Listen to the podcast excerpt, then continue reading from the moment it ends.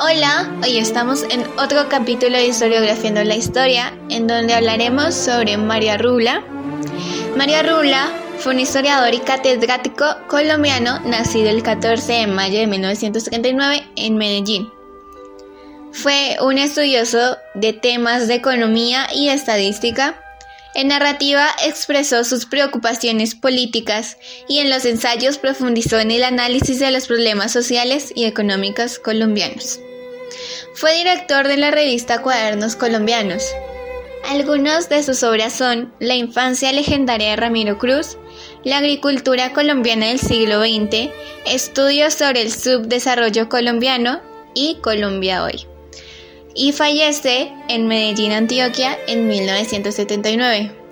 Bueno, esto fue todo en el capítulo de hoy. Espero les haya gustado bastante y recuerden que este capítulo se dio gracias a mi compañero Frank Ayala del grado noveno y nos vemos en un próximo.